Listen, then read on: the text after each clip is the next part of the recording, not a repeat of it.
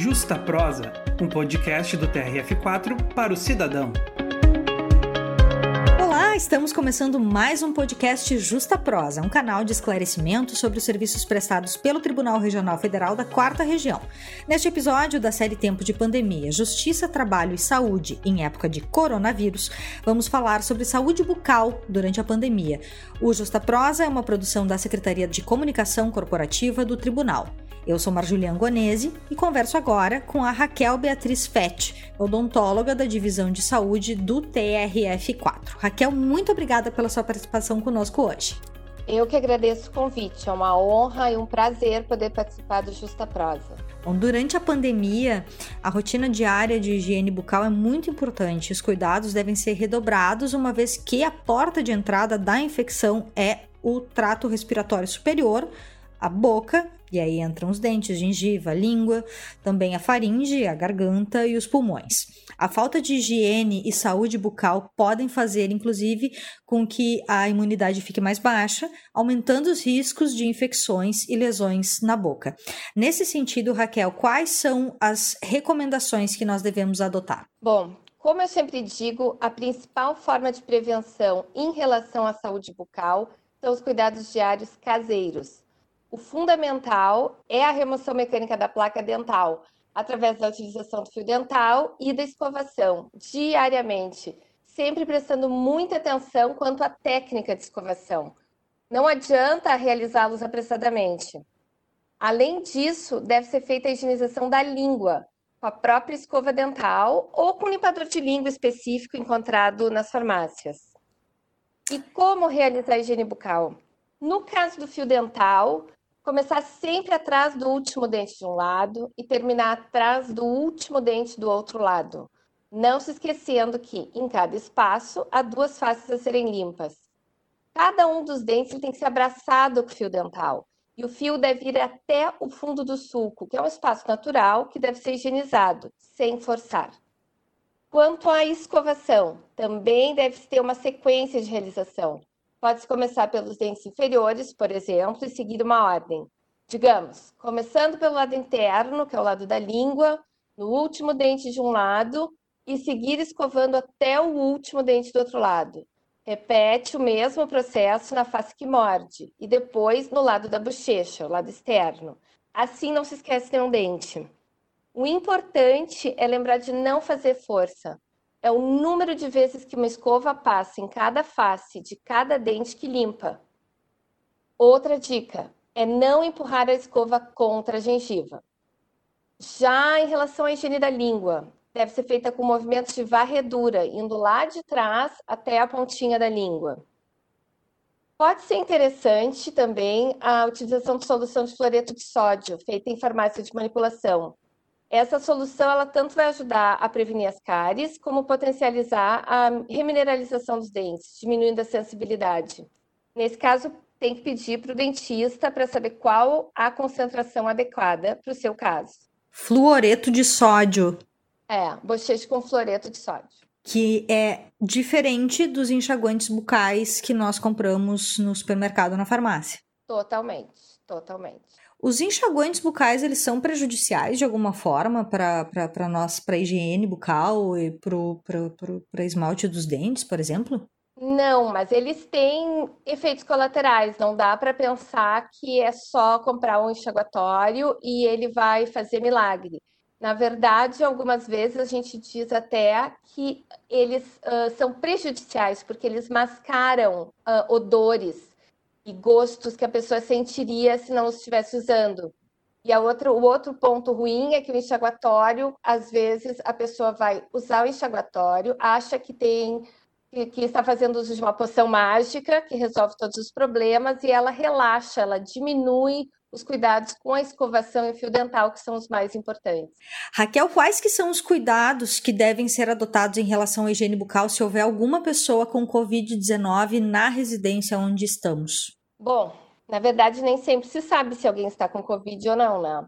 Pode haver alguém assintomático na residência. Então, o correto é sempre tomar todos os cuidados possíveis. Não compartilhar talheres, copos, escova dental, dentifrício, fio dental, toalhas, sabonete. Lavar bem as mãos com água e sabão. antes e depois de fazer a higiene bucal, utilizar um porta-escova de dentes individual por morador. Agora tem um problema, que é onde guardar a escova. Isso, na verdade, é bem difícil. Em primeiro lugar, ao darmos a descarga no vaso sanitário, é importante que a tampa esteja baixada para evitar a dispersão de micro-organismos no ar, o que contamina toalhas e tudo que estiver sobre o balcão, principalmente se esse balcão ficar a menos de um metro do vaso. Só que o problema é que a escova também não deve ficar abafada dentro de uma gaveta, nem deitada na horizontal, de forma que ela não seque. Ela deve ser mantida na vertical, com as cerdas para cima para secar. Então, cada pessoa tem que avaliar a sua residência e achar o melhor lugar possível para guardar a sua escova. Aqueles uh, espelhos que tem, que aí tu abre a portinha do espelho e que atrás dele tem alguns suportes para escova, eles são recomendados ou não? O problema aí é o de ficar abafado, que aí talvez ela fique úmida e aí é propício para a proliferação de bactérias. E o outro problema é que às vezes a pessoa não limpa com frequência aquele suporte. Então, uh, se o banheiro fosse bastante grande, talvez deixar em cima do balcão, num suporte, num copo, num suporte específico, longe do vaso, o mais longe possível, é uma ideia. Se o banheiro é pequeno, Talvez a melhor ideia até seja aqueles armários com espelho na frente, uh, mas cuidado para não ficar, uh, para manter limpo, higienizado o lugar onde se põe a escova. Ou então, uma outra ideia alternativa é não deixar a escova no banheiro. Se o banheiro é pequeno e não tem um lugar adequado. Entendi. Uh, mudando um pouquinho de assunto, mas nem tanto, nesse momento nós devemos ir ao dentista ou não? Bom, em primeiro lugar, uh, eu vou dar uma explicação um pouco longa. Os dentistas são os profissionais que têm contato mais próximo com o complexo oronasal e orofaríngeo do paciente. E, normalmente, por um período bem razoável de tempo que leva à consulta. Além disso, a secreção salivar, é, além dela estar em contato com o profissional, tanto no momento do atendimento propriamente dito, ela também fica no aerossol disseminado no ar do ambiente de trabalho. Por isso, os estudos do mundo inteiro colocam o dentista como o profissional de maior risco de ser contaminado por Covid. Alguns estudos até colocam os técnicos respiratórios, que são aqueles que fazem a intubação de pacientes em UTI, com um risco semelhante. Aí, a gente tem que lembrar que o uso do ultrassom e do jato de bicarbonato nas limpezas, aquelas canetas, a gente chama de caneta, de alta e baixa rotação que seguram as brocas quando são feitas restaurações ou próteses. Ou até o simples spray de ar e água utilizados para o dentista para fazer um exame são movidos por ar comprimido e eles geram aerossol, que pode fazer com que o Covid fique por horas em suspensão no ar. Então, não é uma questão apenas de esterilização de instrumental e passar álcool por tudo. A consulta odontológica é uma situação de perigo de contaminação paciente profissional e entre pacientes. Aí, em vista desses riscos que o atendimento pode trazer para o paciente, para o dentista, para os técnicos em higiene bucal, para auxiliar do consultório, recepcionista, secretária, a Associação Brasileira de Medicina Intensiva e o Conselho Federal de Odontologia recomendam que todos os atendimentos odontológicos eletivos sejam postergados para o final da pandemia. Então, não sendo de extrema necessidade, não é hora de ir ao dentista. Quando, então, nesse contexto de pandemia, eu devo ir ao dentista? Somente nos casos de emergência ou urgência odontológicas. Segundo a American Dental Association e URGS também, o que é uma emergência odontológica? É uma situação em que há risco de morte do paciente, tipo um trauma, uma hemorragia, com potencial de comprometimento de vias aéreas.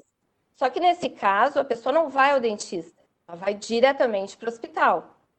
E o que é uma urgência odontológica? Uma dor de origem endodôntica, tipo uma dor fortíssima, constante, que requer um tratamento de canal que não passa com analgésico, um trauma, uma batida que causa um deslocamento ou até a avulsão do dente, abscessos gengivais.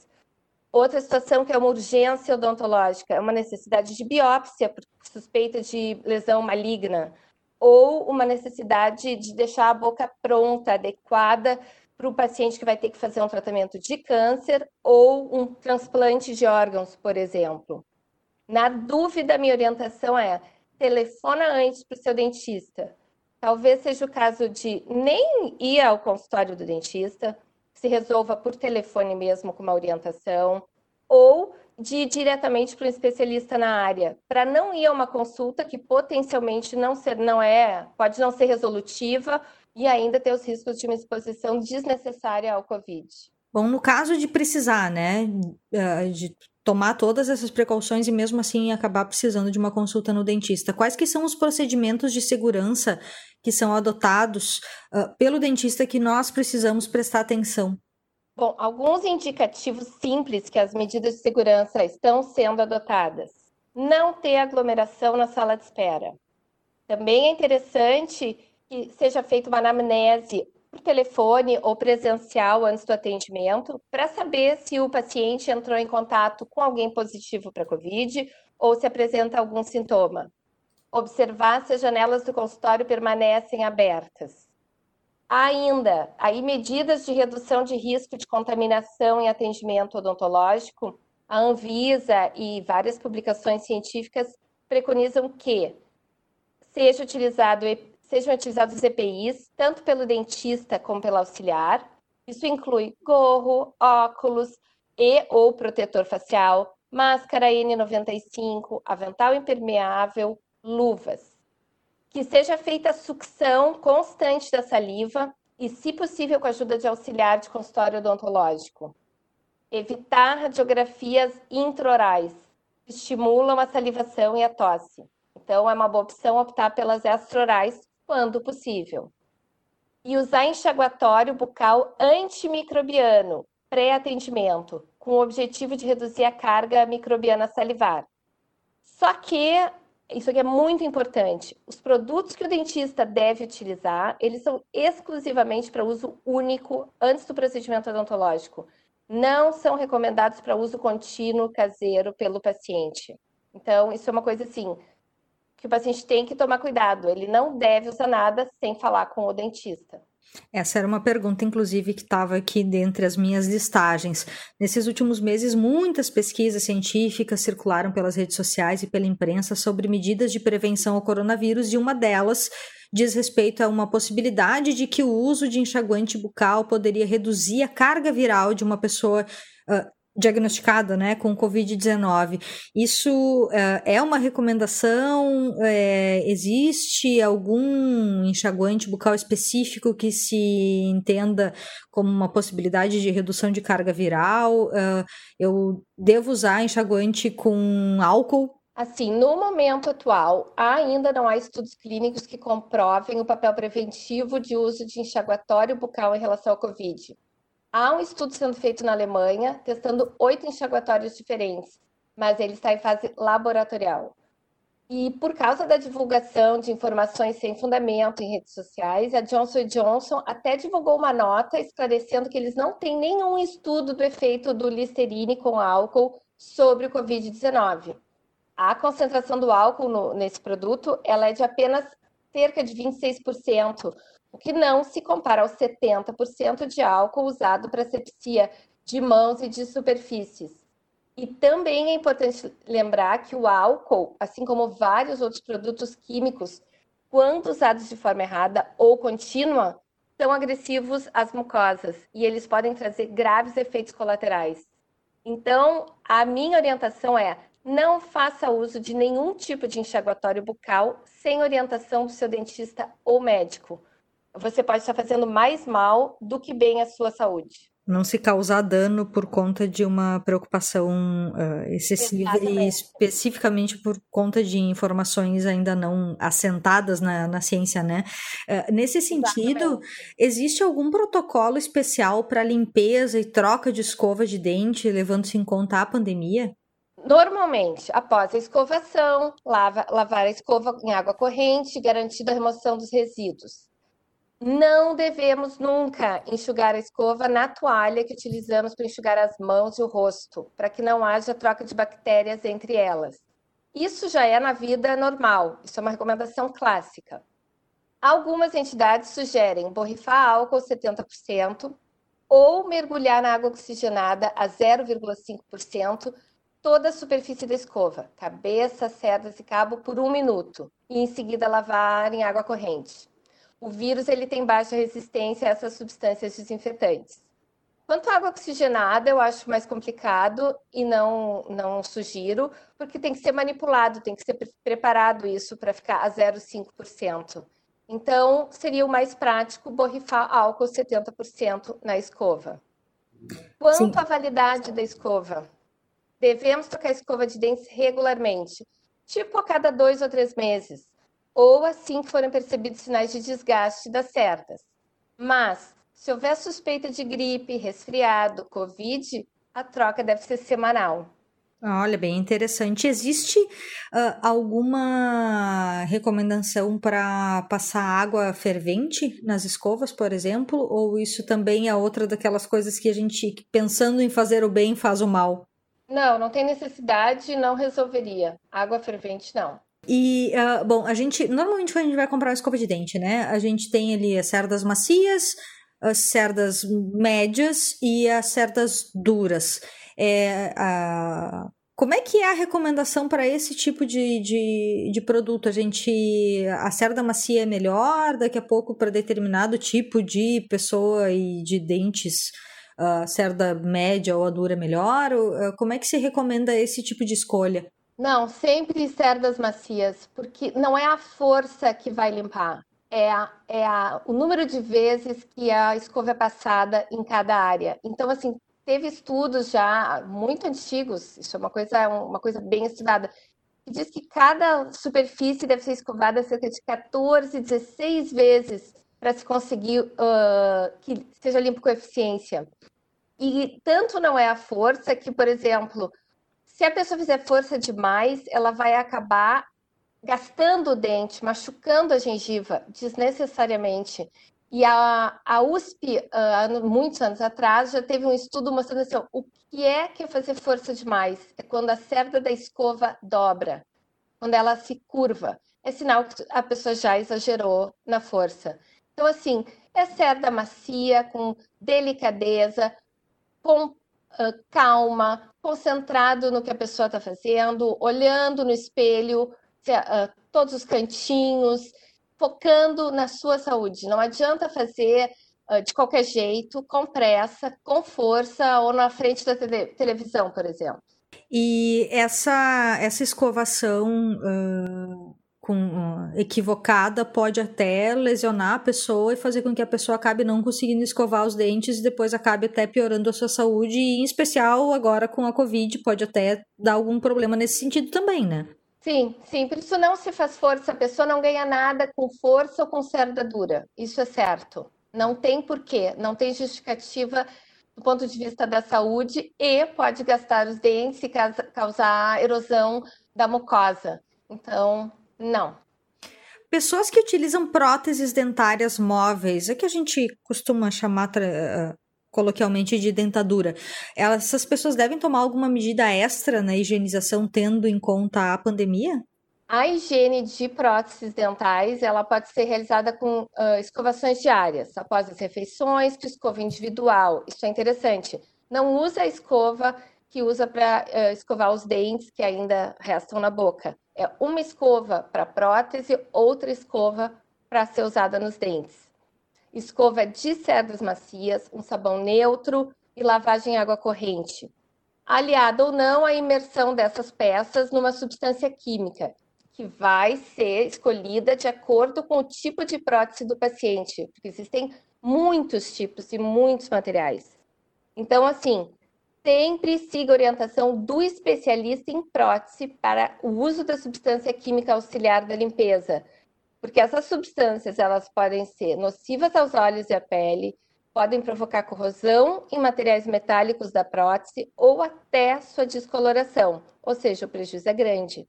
Então, assim, fale com o seu protesista para saber qual o produto químico específico para o material utilizado na sua prótese.